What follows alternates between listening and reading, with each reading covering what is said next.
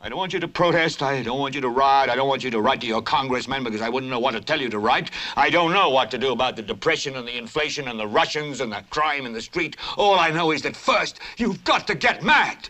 You've got to say, I'm a human being. God damn it. My life has value.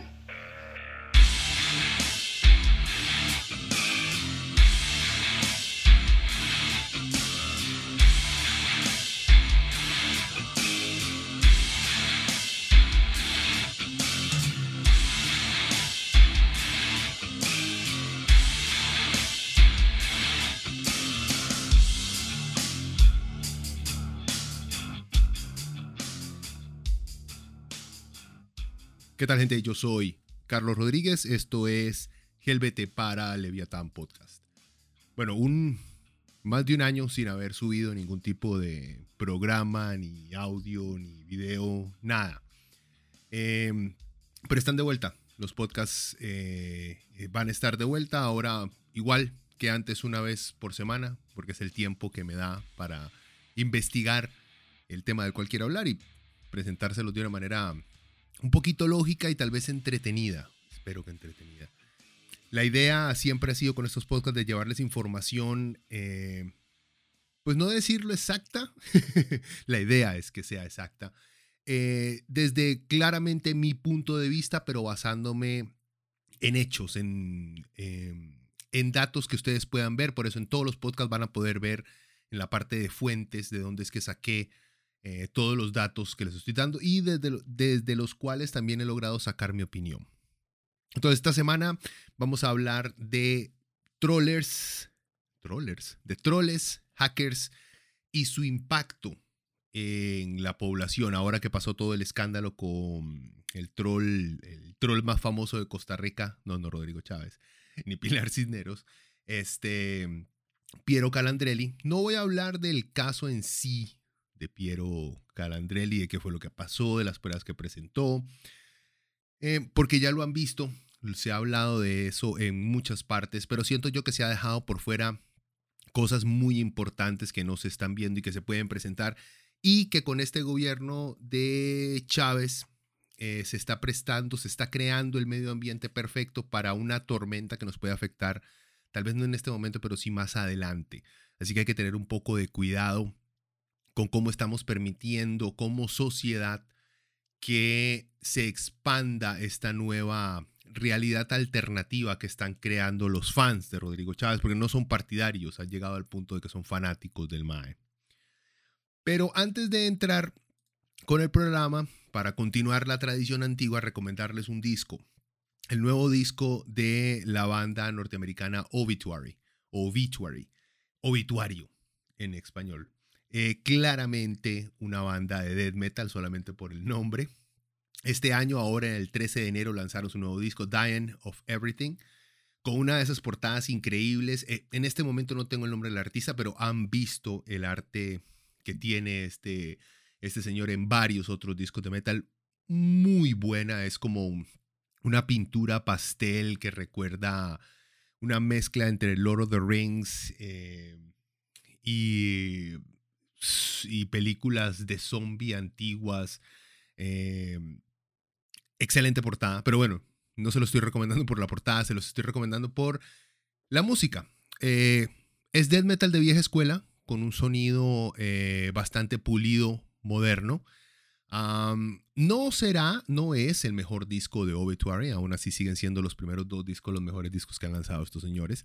Sin embargo, es una excelente reafirmación de la importancia que tiene el sonido, eh, eh, el sonido norteamericano del death metal.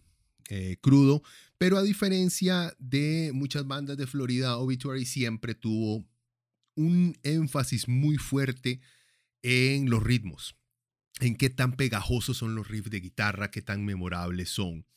Así que continúan esto, eh, si quieren darle una escuchada, yo creo que ya está ahí en Spotify. Les recomiendo que escuchen. Si quieren escuchar un par de piezas antes de entrarle al disco entero, les recomiendo que escuchen los discos enteros. De principio a fin, honestamente. Eso les da un poquito más, una mejor idea del sonido en general de la banda y también les ayuda a ver si quieren meterse más a este estilo de música o simplemente no es para ustedes. Pero les recomiendo piezas como The Wrong Time, Barely Alive, Weaponize the Hate y Turn Apart. Puros títulos de death metal. En fin, bueno, escúchenlo, espero que les guste. A mí me encantó el disco. Em, como les digo, no es uno de los mejores de la banda, pero está muy, muy sólido, está muy, muy entretenido. Y sirve mucho también como música de fondo si les gusta jugar Call of Duty o alguno de estos juegos competitivos. Pero en fin, bueno, comencemos con el tema de hoy. Comencemos por algo muy básico que es definir lo que es un troll.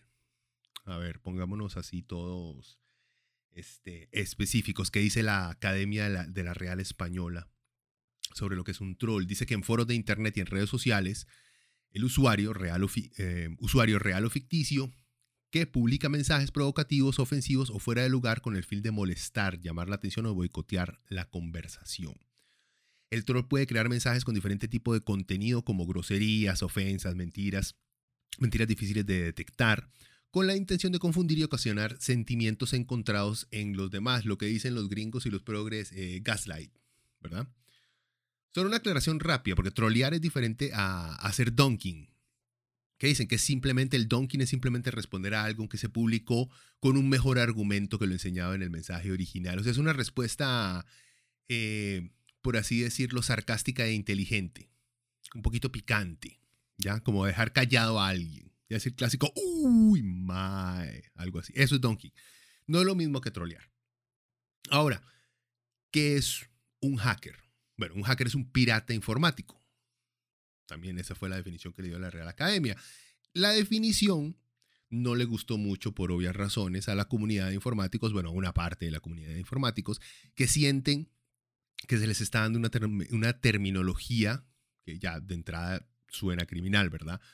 Porque el, y por eso es mejor, digamos, que aclarar que no todo hacker es un criminal, sino que muchos trabajan en seguridad, buscando las debilidades de los sistemas para obviamente mejorarlos. Entonces, la diferencia entre troll y hacker es que el troll puede ser cualquiera, no se ocupa estudiar, formal o informalmente. Mientras que el hacker sabe lo que hace. Los hackers de los que vamos a hablar hoy, o el del que vamos a hablar hoy, eh, vulneran vulneraron sistemas para extraer información o paralizar sistemas para afectar al blanco, al, target. Los troles solo se enfocan en manipular la opinión, mientras que los hackers manipulan sistemas, por así decirlo. Ahora, hay hackers que son troles, claro. Como les dije, cualquiera puede ser un troll. Es más, yo creo que todos hemos sido eh, troles en algún momento. En la vida real como en Internet.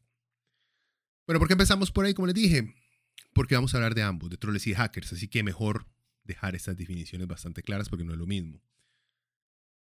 En fin, ya, bueno, ya todos sabemos lo, de Piero Calandreri. Ahí vieron, por cierto, al Prezi en una de, de esas ruedas de prensa que él hace que se ponen súper calientes. Eh, obviamente, él tratando de fingir que no sabe o que no se aprendió el nombre del MAE, como para quitarle importancia al tema. O sea, gente, ¿cómo odio ese, ese, esa actitud pasivo-agresiva de hacerse los idiotas solo para demostrar cuánto se desprecia a alguien? Bueno, pero... eh, supongo que para muchos no es despreciable a Cosa Chávez. Digo, eh, Roberto Chávez, o era viejillo verde Chávez. Vea, ¿cómo se llama el precio?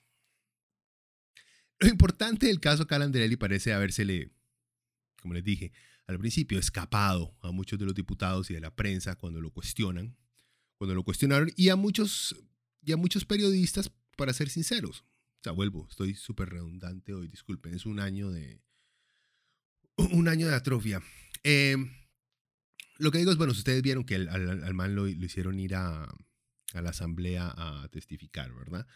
En fin, para mí lo importante no es el financiamiento. O si existe, o sea, el financiamiento en campaña, que era lo que estaban dentro de la, dentro de la sesión esta legislativa. Em, lo importante no es para mí investigar eh, el financiamiento, cómo se le pagó, cuánto se le pagó, si estaba dentro de la campaña o no estaba, no. O si existe una red coordinada desde Casa Presidencial para planificar ataques a la prensa y a políticos que consideran sus enemigos. Yo sé que le tenían en esa audiencia a la que fue Calandrelli, eh, Alberto, perdón, eh, yo sé que le tenían que hacer preguntas al MAE con respecto a esto. Y también a la ministra eh, de Salud. Bueno, a todo el mundo había que hacerle preguntas sobre financiamiento, como les digo, porque las audiencias eran parte de una comisión investigativa del financiamiento de los partidos políticos. Pero gente, como les digo, se les fue el punto clave de toda esta jugada.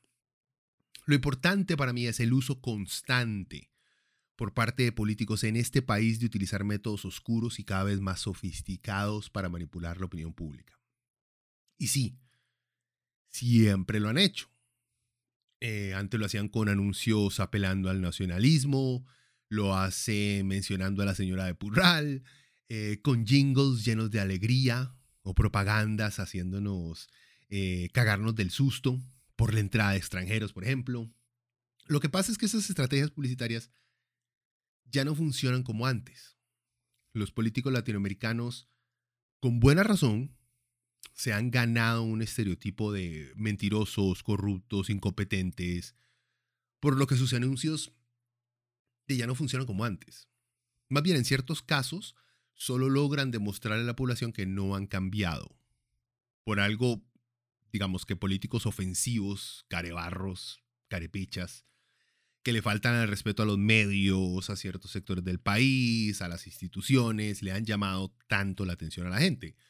Un Trump, Bukele, Berlusconi, Bolsonaro, el mismo Hugo Chávez, Rafael Correa, Ortega, etcétera, etcétera, etcétera. Ustedes agregan ahí. Lo que preocupa de este tipo de tácticas no es solo lo sucias que son. O sea, me refiero a usar agentes que no son reconocidos eh, por el gobierno. Eh, sino, lo, digamos, lo bien recibidas que han sido por la gente. Lo fácil que cae la gente en hartarse la propaganda sin cuestionar las fuentes.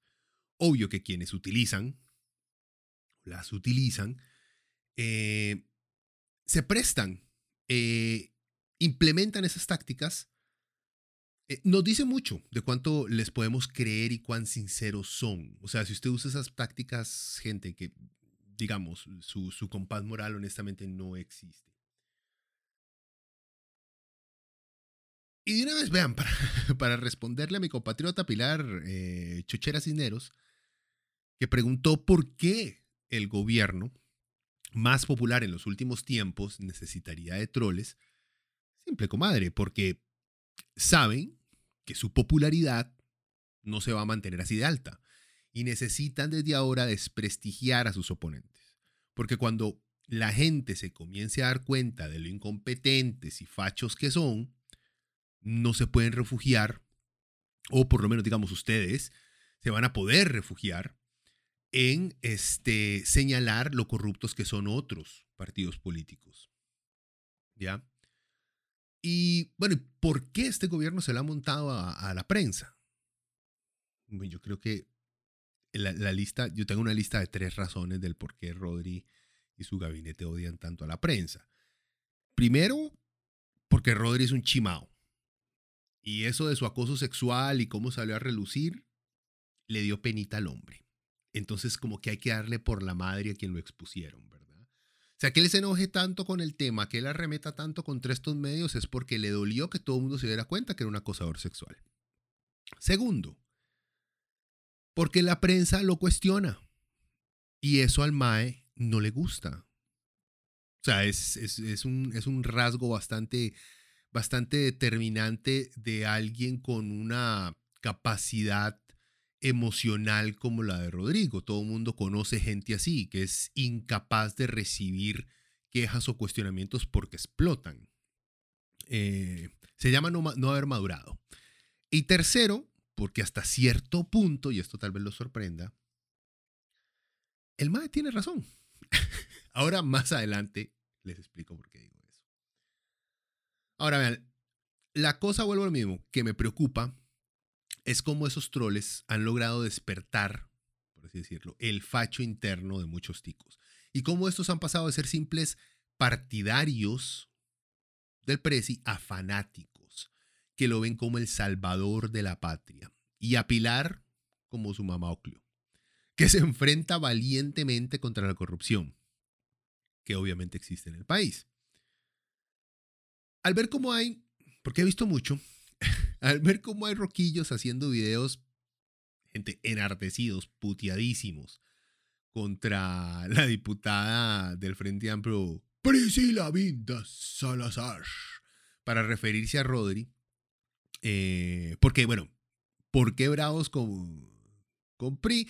Porque la MAE simplemente en un foro internacional recalcó lo que lo que Rodri un acosador sexual que representa representa eh, esa figura de acoso y violencia que han sufrido muchas mujeres en este país y en el mundo, pero ahora los ticos decidieron ponerlo y las ticas decidieron ponerlo en la presidencia. Pero cuando estaba viendo estos videos de la gente indignada contra Priscila por sus comentarios sobre Rodrigo, que está para mí 100% dio en el clavo eh, la muchacha, me recordó a un estudio que se hizo en Estados Unidos. Yo creo que es famoso, muchos de ustedes ya lo tienen que haber escuchado, que es un estudio del comportamiento de la obediencia. Les cuento ahí rápidamente de qué se trata. En 1963, en la revista Journal of Abnormal and, Societal Psychology, bajo el título Behavioral Study of Obedience, estudio comportamental de la obediencia, Stanley Milgram, psicólogo de la Universidad de Yale, publica los resultados de una serie de experimentos de psicología social. Los experimentos querían ver hasta dónde una persona normal es capaz de seguir órdenes por más negativas que parezcan. El ejercicio era así de simple. Eh, habían tres sujetos. Uno, bueno, dos sujetos que eran los que conducían el experimento. Uno era el científico o el que se hacía pasar por científico. El segundo era la víctima, o sea, era la persona que iba a ser sentada en una silla y se, les y se le conectaban unos eh, electrodos, creo que son unos, como unos cablecitos, se le iban conectando a diferentes partes del cuerpo. Y el tercero era la persona que tenía que hacer las preguntas. Esa persona que tenía que hacer las preguntas no sabía de qué se trataba el experimento, solo que iba ahí a hacerle preguntas a alguien y les, y les pagaban. Eso es algo que se hace mucho en Estados Unidos. Es muy común que la gente se preste para eh, experimentos sociales o científicos, eh, siempre y cuando se les pague y se les garantice obviamente su este, salud. Bueno, otra cosa son experimentos, eh, experimentos o, o, pruebas médicas, es diferente, esto es social. En fin, la idea era, como el científico y el tipo al que le conectaban todos los electrodos estaban, o sea, sabían de qué se trataba el ejercicio, el tipo que tenía los electrodos conectados no le iba a pasar absolutamente nada. El tipo que iba a hacer las preguntas se le decía, vea, mae, leas estas preguntas y cada vez que el otro mae que está en el otro cuarto que usted no ve, nada más puede escuchar cada vez que responde, si responde mal, usted aprieta este botón que le va a dar una descarga eléctrica. Mae, ok, está bien. Entonces el otro mae empezaba a propósito a contestar absolutamente todo mal. Y el, el sujeto del estudio, quien estaba leyendo las preguntas, entonces le empezaba a aplicar unos pequeños electroshocks. Todo iba bien porque eran muy pequeños. Poco a poco lo que iban haciendo era, bueno, ya tiene cinco respuestas malas. Las próximas cinco le vamos a subir la cantidad de electricidad que le vamos a pegar al mae que está en el otro cuarto. Mientras, entonces, la persona que hacía las preguntas seguía haciendo las preguntas y cada vez que aumentaban el voltaje, escuchaba al tipo en el otro cuarto pegar gritos de dolor, de agonía, pidiendo que pararan, que lo estaban lastimando. Y entonces se encontró que la gran mayoría, la gran mayoría, o sea, más de la mitad de las personas que fueron a hacer el experimento, continuaban aplicando la prueba porque el científico que estaba a la par le daba la orden o le decía que todo estaba bien, que él estaba haciendo lo correcto, que para eso él estaba ahí, que no importaba cuánto se quejara, llorara o las cosas que dijera el hombre en otro cuarto, que él tenía que continuar con el experimento. ¿Ok? Entonces, ¿qué dijeron los resultados? Entonces dice, los aspectos legales y filosóficos de la obediencia son de enorme importancia pero dicen muy poco sobre cómo la mayoría de la gente se, comporta en situaciones concretas, dice el científico. Eh, monté un simple experimento en la Universidad de Yale para probar cuánto dolor infligiría un ciudadano corriente a otra persona simplemente porque se lo pedía en un experimento científico. La férrea autoridad se impuso a los fuertes imperativos morales de los sujetos, a los participantes, la gente que hacía las preguntas, de lastimar a otros. Y con los gritos de las víctimas sonando en los oídos de los sujetos, o sea, los participantes, los que leían las preguntas, la autoridad dominaba con mayor frecuencia.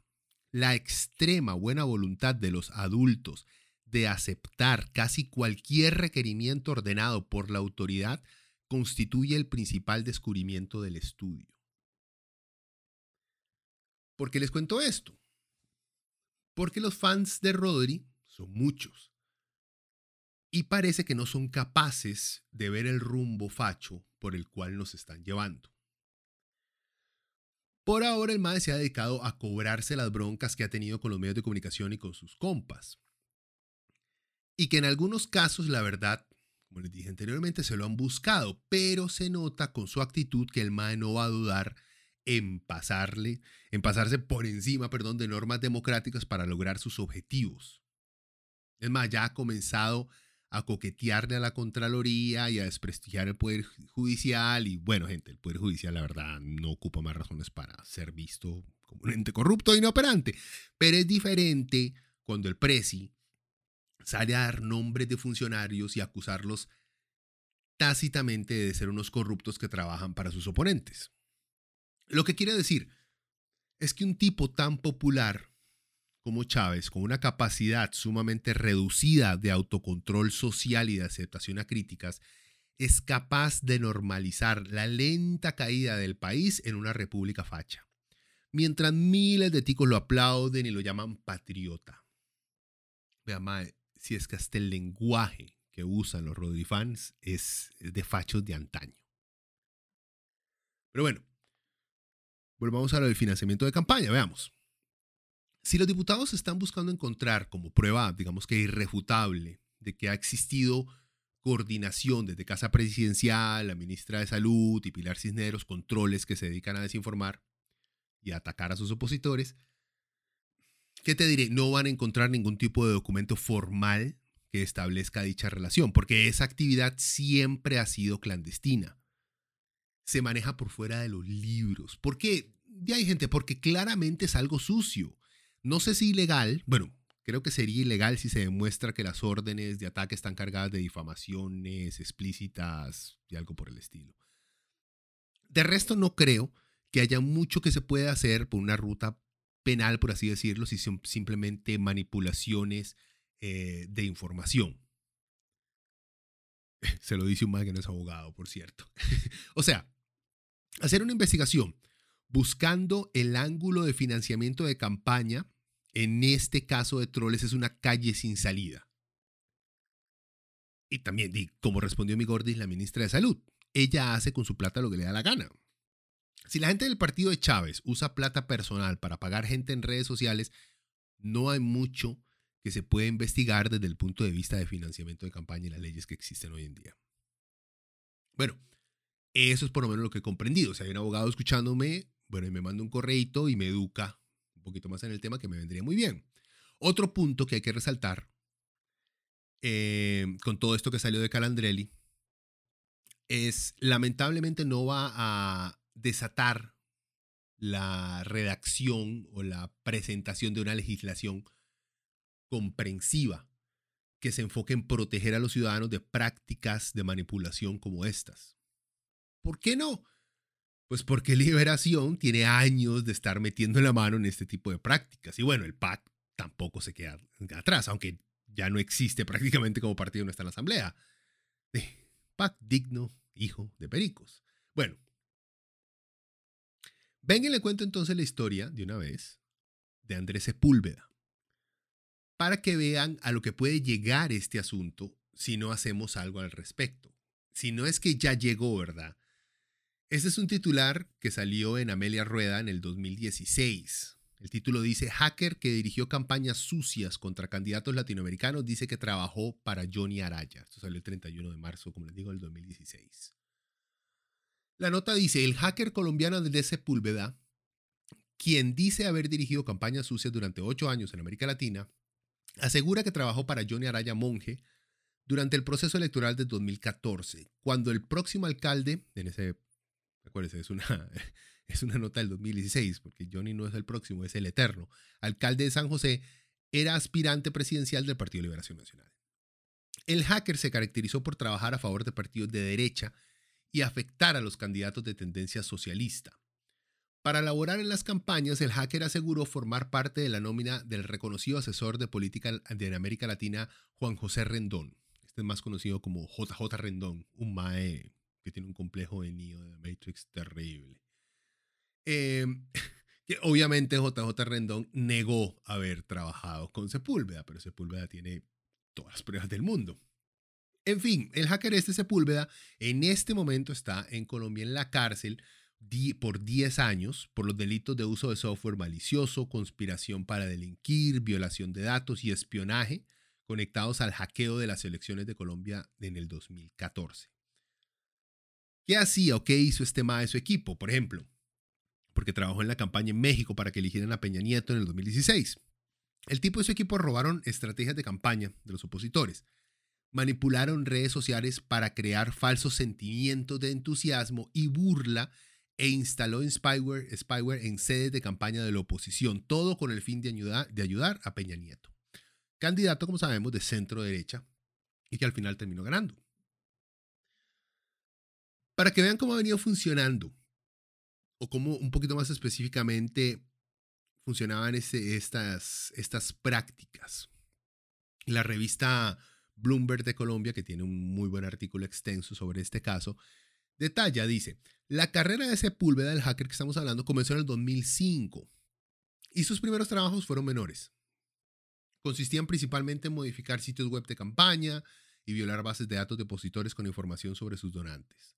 Con el pasar de los años, reunió equipos que espiaban, robaban y difamaban en representación de campañas presidenciales dentro de América Latina.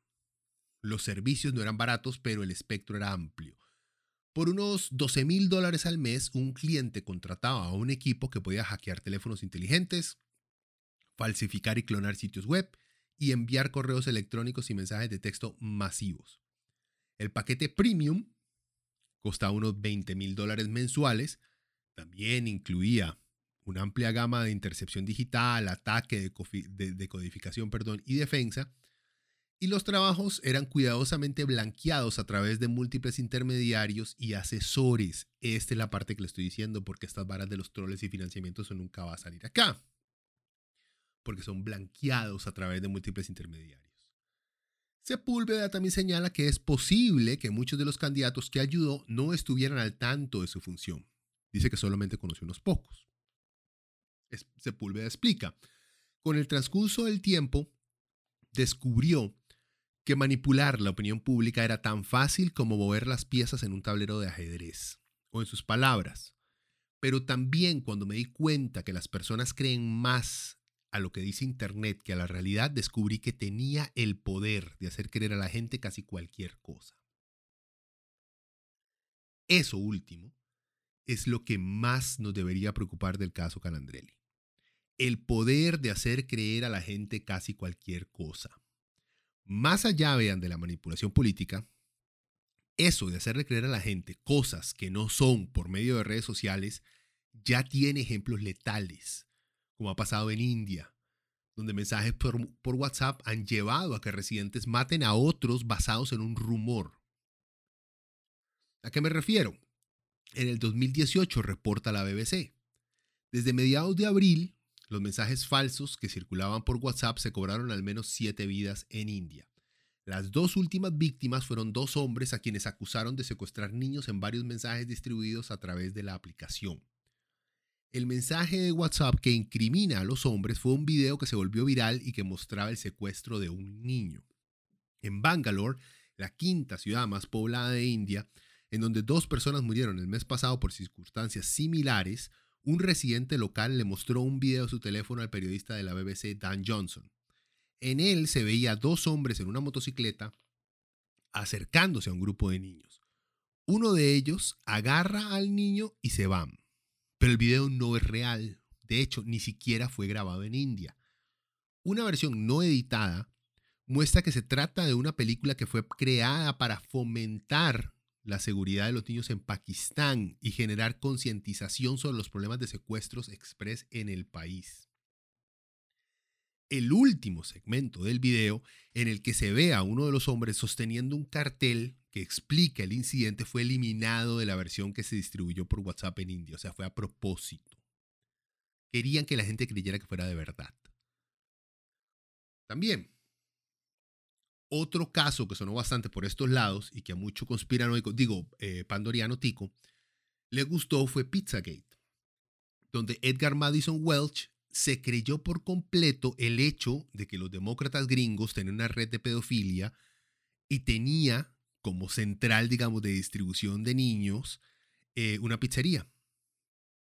El Mae se lo creyó tanto que fue al sitio armado con un, rifle, con un rifle de asalto dispuesto a matar pedófilos. Vean, casi, casi esa vara se convierte en otro tiroteo masivo en Estados Unidos, de los cuales hay lamentablemente muchos, son pan de cada día. Ahora, ojo, no estoy diciendo que el gobierno está creando noticias falsas de esa magnitud. No. Lo único que estoy señalando es cómo el gobierno de Chávez ha promovido tácita o directamente el nacimiento, por ejemplo, de varios canales de YouTube, páginas de Facebook y sitios de comunicación propagandísticas, como ya lo declaró Calandrelli. Algunos que me he topado y que sigo.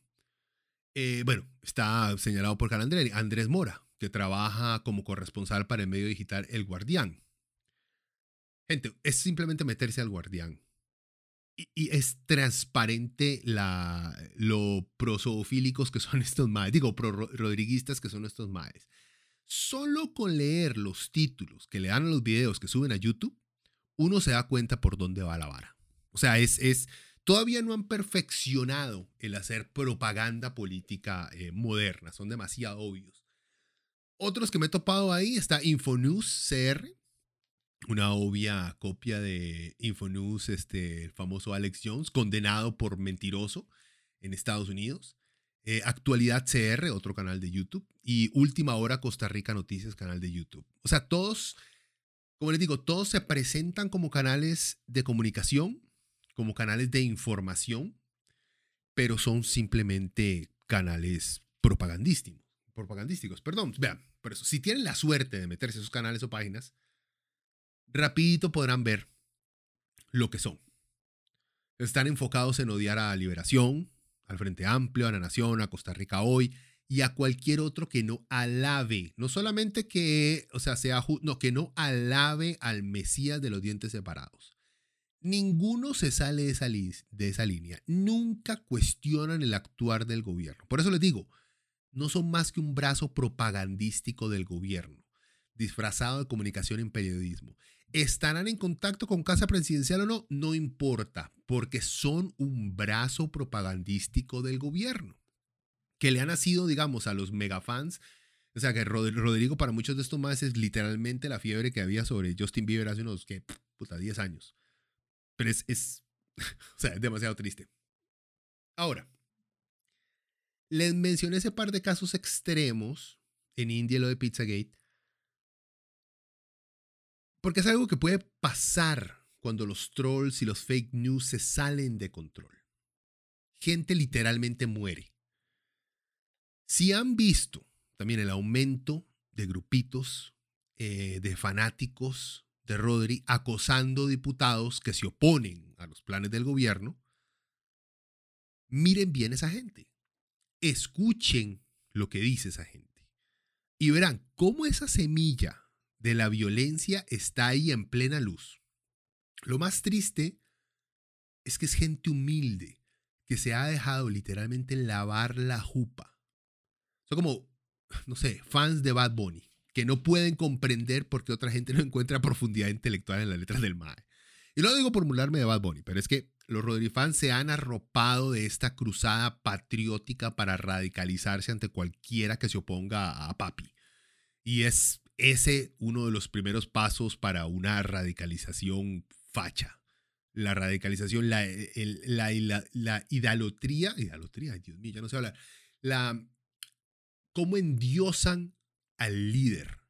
Es uno de los principales este, pasos. Sí, vean, no hay ideología, hay simplemente un amor al líder. ¿Ok? No tienen, esta gente no tiene una ideología, basan todo alrededor de la figura de su líder. Y eso es sumamente fascista.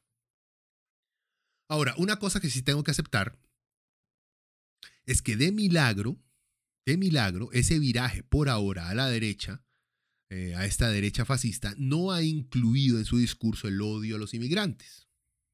Aunque hay que aceptar que sí se pusieron súper contentos cuando Rodri le cerró las puertas a los inmigrantes eh, venezolanos pero la verdad no, no han sido tan cochinos eh, contra los inmigrantes como otros eh, fachiticos que tenemos por acá, que tienen años de, estar dando vueltas por los medios de comunicación y en el ámbito político. Y tampoco por ahora se le ha montado a la comunidad LGBTI. El gobierno. Sus fans, sus fans son súper homofóbicos. Eh, son tan homofóbicos que en sus videos muchos de ellos tienen que ratificar que son hombres heterosexuales. Yo no sé por qué tienen que recalcar eso. Yo no sé cuál es la duda que tienen tan, tan fuerte ahí. Pero igual, vean, un populista de derecha, cuando se, va, cuando se ve o inevitablemente se verán contra la pared, cuando lo de la prensa canalla ya no le sirva, se la van a montar otro grupo. Aunque seamos serios, también la prensa en este país tiene años de estar manipulando la opinión pública. Así que ese plan de dirigir todo ese odio y resentimiento causado por malas políticas públicas y por un sistema económico que depende de compañías extranjeras para crecer, mientras no le cobran a los ricos lo que tienen que cobrarle, puede ser que esa estrategia le dure a Rodri los cuatro añitos que esté ahí.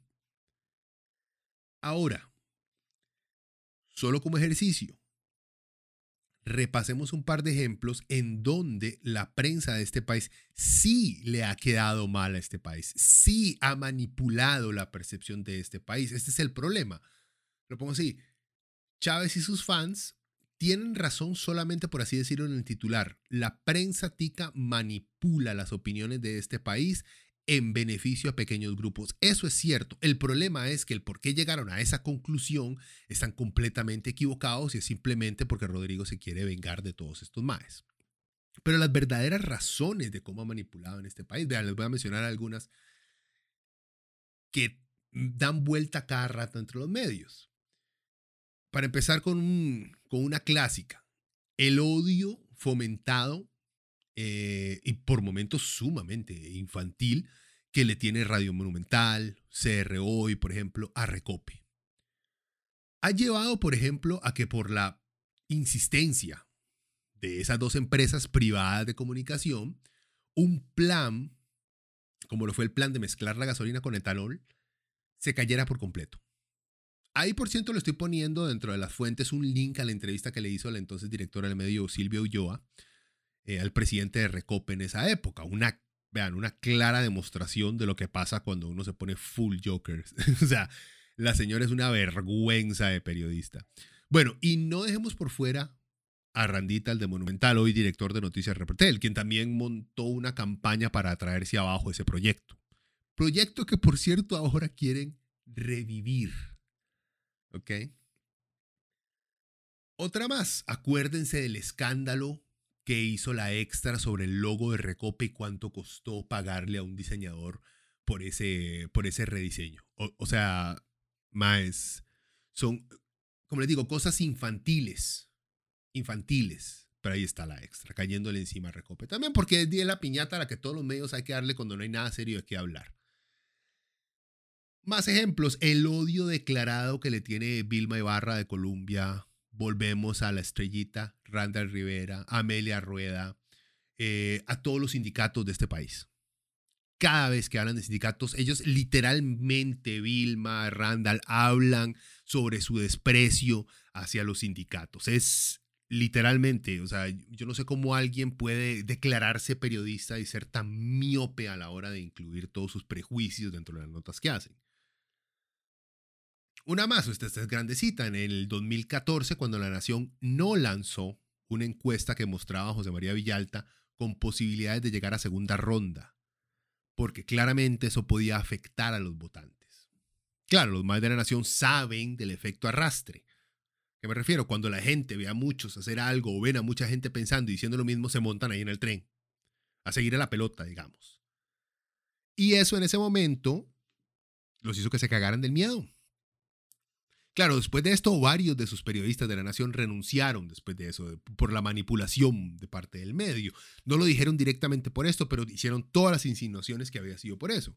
Y ese puede decirse que fue el momento en el cual la Nación le abrió las puertas a la derecha facha en este país para que entrara cuando sepultó la opción de una izquierda en el poder en este país.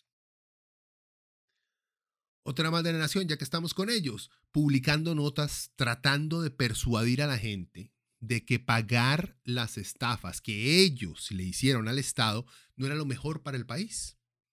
Y que obviamente, gracias al viejo verde, Luis Guillermo Solís, se salvaron de que algunos de sus dueños terminaran en la cárcel. Búsquenlo. Ahí también en la fuente le pongo la nota completa de qué fue lo que pasó ahí. Tenemos la ignorancia y la manipulación sobre el salario escolar. Vean, de esto pecan casi que todos los medios de este país. Aunque, tengo que ser honesto, últimamente, recientemente se ha visto menos. He visto, por ejemplo, en Amelia Rueda, en sus redes sociales reportar el tema con un mejor entendimiento sobre de qué carajo se trata el salario escolar. Eh, pero escuchar nuevamente a Randall Rivera no entender de lo que se trata, por lo menos hace un par de años el MAE prácticamente le decía que eso era un regalo y que había que quitarlo. Llevó hasta a los legisladores que habían pasado la ley para para lo del salario escolar, le explicaron detalladamente que era un ahorro que había que entregarlo, que los trabajadores se ganaban todos los años y aún así el MAE no entendía, seguía calificándolo como un regalo. Seguimos, más ejemplos. ¿Por qué sin importar las políticas que tengan partidos de izquierda en este país, siempre los conectan con, con dictaduras que nacieron con propuestas de izquierda? Sin embargo, no hacen lo mismo con la gente de la derecha. Bueno, ahora con Rodrigo lo han hecho, pero lo han hecho porque el MAE se les ha ido de frente, ¿verdad? Em, razones claves. Ponen a charlatanes disfrazados de economistas como Daniel Zucar a darnos recomendaciones económicas, gente. O sea, ¿cuándo ven usted un economista eh, de izquierda dentro de los medios grandes dando recomendaciones económicas? Y sí, la economía es una ciencia social, no es una ciencia exacta. Entonces tiene ramificaciones, tiene gente, tiene economistas de derecha como economistas de izquierda. Y hay otros, pero no existe un economista sin ideología política detrás de ella. Eso no existe. Les han hecho creer, nos han hecho creer, pero eso no es cierto. Una más, el constante ataque a los trabajadores públicos que han creado en este país un odio entre los explotados del sector privado hacia los del sector público. Exigiendo, obviamente, que los del sector público sean tan explotados como lo son los empleados del sector privado por, las transnacionales que defienden tanto las empresas privadas de comunicación de este país. Esos son solo unos ejemplos de lo mal informados que nos tienen los medios privados en este país. Ahora, eso no quiere decir que los más mientan en todas sus notas. ¿Por qué no? Porque hay gente profesional trabajando dentro de estos medios. Y hay buenos periodistas que buscan la verdad por encima de los traumas o fetiches que tenga eh, en contra de la administración pública. Además, no manipulan ni mientan en temas que no afectan a sus dueños. Vean, e, es simple. Si yo soy dueño de un bar y al mismo tiempo de un periódico, a mí me importa que mis periodistas o no toquen el tema de que el guaro es malo para la salud, que lo ignoren o que publiquen notas sobre los aspectos positivos, entre comillas, que tiene el tomar guaro. Pero a mí no me importa que escriban o hablen mal o investiguen seriamente sobre las cosas que hace una compañía que fabrica llantas de un MAE que yo no conozco, con el cual no tengo negocios. No me importa. Ahí sí los dejo ser literalmente libres e independientes de hacer su trabajo como profesionales. Eh, tengo años de decirlo. Siempre, siempre, siempre, siempre, siempre recuerden que los medios de comunicación son empresas privadas, o sea, tienen fines de lucro y tienen dueños que lucran de esos medios ya sea por las ventas directas de ese medio o porque utilizan ese medio para manipular la opinión pública y a políticos a pasar leyes que los benefician en sus negocios propios, en los negocios que sí les dan plata. Porque hay muchos periódicos que simplemente no dejan plata pero los ricos siguen invirtiendo en ellos porque por medio de los periódicos convencen a la gente que ciertas políticas disque de libre mercado benefician al país, cuando en verdad simplemente los benefician a ellos y a sus negocios. Entonces el periódico, aunque aparezca en rojo en sus ventas, se convierte en un arma importantísima para el avance en los negocios de estos maes. Y bueno, Chávez y sus discípulos se han agarrado de un verdadero descontento popular para con esos medios de comunicación que por años han hecho, sí, lo que les da la gana, sin que sus dueños sean responsables por sus actos. Ahora, cuando les sacan algo que es cierto o que ellos mismos dicen, les recuerdan a la gente que a esos medios no hay que creerles. Me estoy refiriendo a los políticos nacionales, ¿verdad? A la prensa nacional le está pasando las del, las del pastorcito mentiroso. Ahora, aunque digan la verdad y se pongan súper rigurosos con sus investigaciones, la gente ya no les cree. Espero que no terminen con el pastorcito, ¿verdad? Bueno, lo mismo, gente. Yo no estoy diciendo que Rodrigo, digo Rodrigo, esté haciendo un buen o mal trabajo. Todavía no creo que es muy temprano. Y que atacar de manera verbal a la prensa sea una buena idea, porque no la es. Porque más allá de los sucios que son algunos medios, eso no es de un líder el poner apodos, el crear un eslogan de prensa canalla y al mismo tiempo dejar entrar a conferencias de prensa a negacionistas de la vacuna contra COVID, payasos que dejen entrar ahí y a otros medios propagandísticos, es de alguien inseguro, que solo busca que lo reafirmen y no que busca mejorar un país. Ahora, quiero recordar, les había dicho, por ejemplo, lo de Liberación y del PAC un pequeño historial que me encontré por ahí sobre troles en Costa Rica y otras prácticas. Este es del 2017 y salió en El Mundo. El titular dice, cientos de perfiles falsos llenan de me gusta a notas positivas del gobierno Solís Rivera. Dice la nota, una estrategia de utilización de bots para dar la impresión de gran apoyo a las notas positivas del gobierno en los medios de prensa se ha desatado en las últimas semanas. Aunque Casa Presidencial niega lo niega, perdón, se evidencia la utilización de bots, programas informáticos que imitan el comportamiento humano. Esto es básicamente perfiles falsos que se utilizan para inflar de me gustas publicaciones del gobierno. Los bots son de uso frecuente en campañas políticas y ya se han utilizado en Costa Rica, por ejemplo, en la pasada campaña de Johnny Araya, cuando fue descubierto haciendo uso de este mecanismo. Por cierto, me acuerdo de esa noticia, pero no la pude encontrar y estuve una semana buscándola, si no, aquí también se las, mencionaría. En la nota, Solís entra a su último año de gobierno como el tercer presidente más popular de Costa Rica. Esa es la nota que publica El Mundo, perdón. Y se comparte en la cuenta de, Twitter. Inmediatamente, en pocos minutos, una avalancha de me gusta le cayó a esta nota casi todos de perfiles falsos tipo bots. Digo, esto es con el PAC en el 2017. Ahora volvemos al año pasado, abril del 2022, es un semanario universidad. Titulares Facebook detecta en Costa Rica operación de red de cuentas falsas y coordinadas en campaña electoral. Dice, Facebook detectó la existencia de una masa de usuarios falsos y coordinados entre sí que alteró la discusión natural en el contexto de elecciones en Costa Rica, vinculados a una agencia llamada Noelix Media con oficinas en Costa Rica y El Salvador. Ojo con esto. Porque gente de El Salvador ha estado interesadísima en marketear a Bukele por estos lados, ¿verdad? Porque creen que Bukele es tan popular aquí en Costa Rica. Bueno, sigue la nota. Dice que ya fue vetada la, eh, la agencia esta, que fue vetada en esa plataforma en Facebook de alcance mundial y que habría pautado publicidad por un equivalente a 83 millones de colones.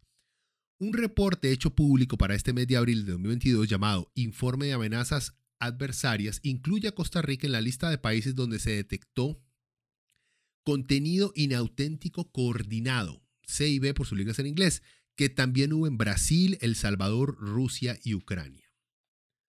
Las personas detrás de esta actividad usaban cuentas falsas, algunas de ellas detectadas y desactivadas por nuestros sistemas automáticos para administrar páginas, que se hacían pasar por medios de noticias, publicar memes, comentar sobre su propio contenido y el de otros y dirigir a las personas a dominios fuera de la plataforma, afirmó el reporte.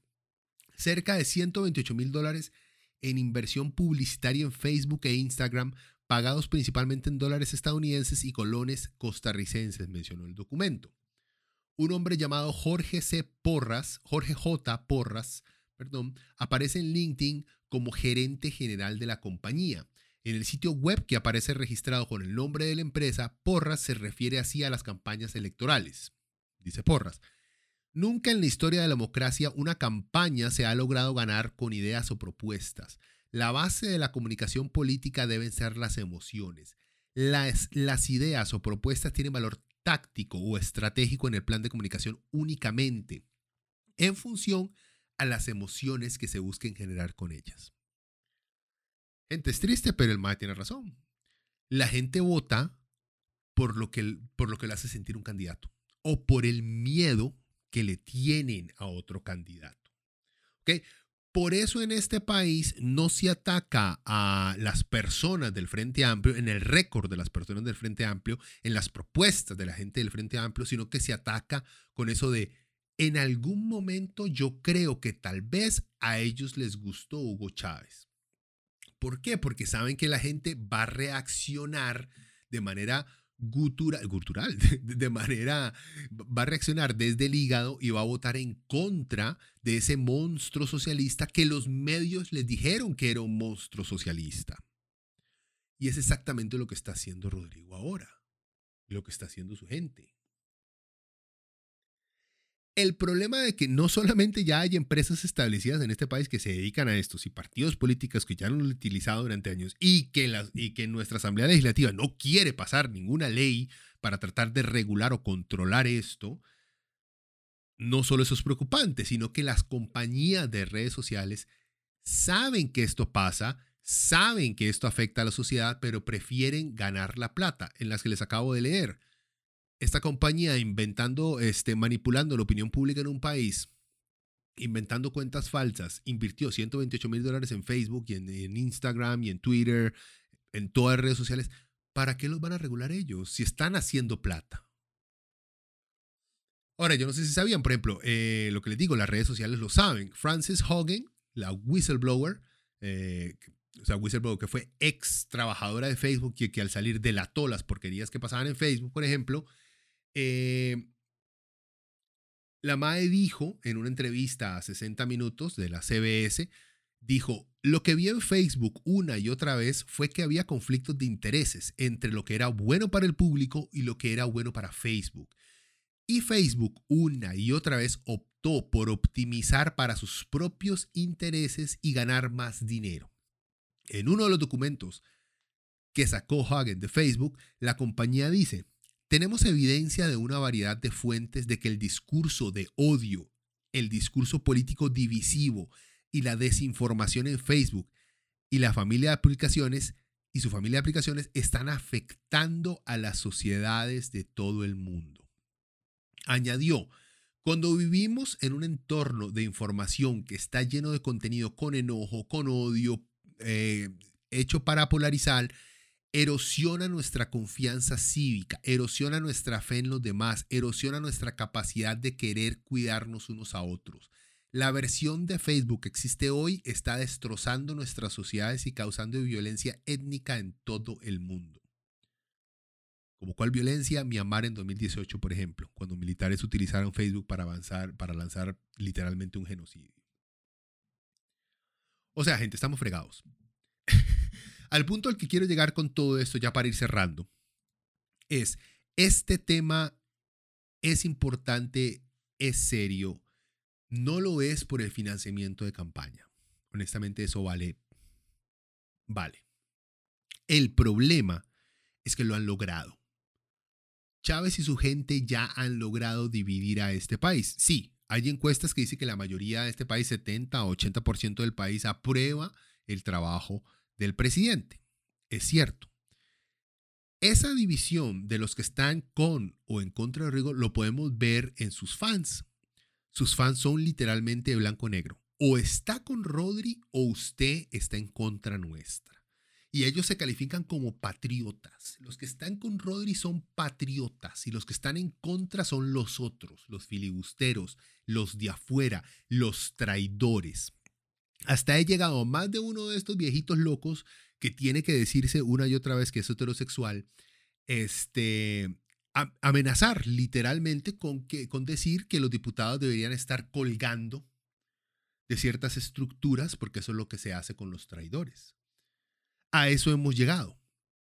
Y a eso no hemos llegado porque Rodri sea un man muy tuanis que está haciendo las cosas bien. No, es porque Rodri es un carepicha que se para ahí, motiva, eh, instiga a este montón de carepichas que hay en este país, que creen, puta, si el presidente lo dice, yo también. Y gente que no tiene la menor puta idea de lo que es el patriotismo, pero que le agregan patriotismo a cualquier tipo de intención violenta que tengan. Ahora, como les digo desde el principio, los medios de comunicación han creado un ambiente de odio ya de por sí de la ciudadanía hacia el gobierno, porque se dedican es simplemente a eso. Que hay que darle al gobierno cuando el gobierno hace las cosas mal y hay que estar... Sí, por supuesto que sí. De eso no hay duda, pero los ejemplos que les di son puros ejemplos de negligencia periodística de gente que se cataloga, que piensa en sí misma como los mejores periodistas de este país. Ese odio que existe en este país de unos en contra de otros no es porque gente que no se conoce se empezó a odiar, es porque los medios han fomentado ese odio. Y ahora Rodri y Pilar Cisneros simplemente están llegando a recoger esa cosecha. Es así de sencillo.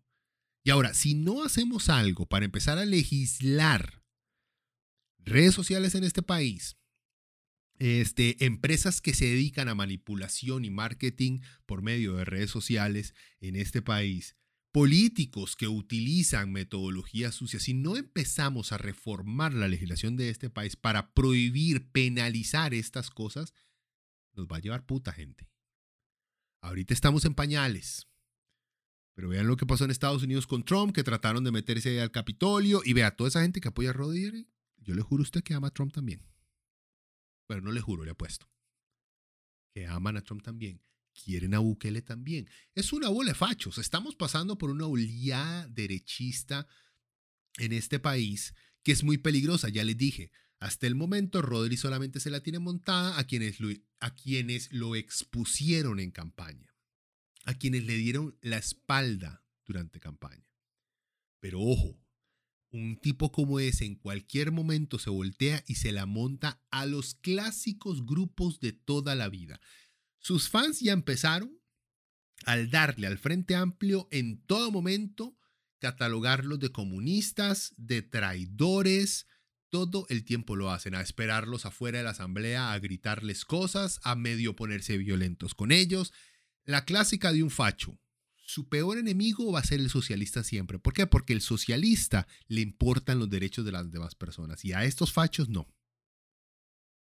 Eso ya empezó. Los fachos después de los socialistas se van contra minorías. Aquí Rodri más o menos ya empezó montándose la Baruch de CR hoy eh, y del BCT. No es santo de mi, devoción, todo apunta a que el MAE a lo mejor puede ser que ha evadido un montón de impuestos durante, durante todos los años que tiene de estar este, trabajando aquí. Gente, pero no es solo Baruch, es toda la clase alta en este país que evade impuestos constantemente. Pero se la montaron a Baruch. Lo que asusta es que como todo facho, Baruch es judío. Y si hay algo que todo facho odia es socialistas y judíos. Después de socialistas y judíos, ¿a quién más odian? Gays. Rodri no lo ha hecho, pero escuchen a los fans de Rodri.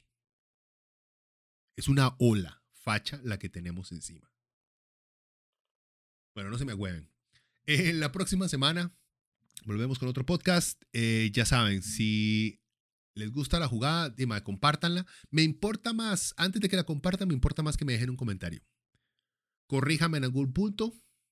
Si sienten que me equivoqué en algo, háganmelo saber. No hay problema. Si me quieren educar, para eso estamos. Eh, y nos escuchamos la próxima semana, gente. Se cuidan. Pura vida. Hasta luego.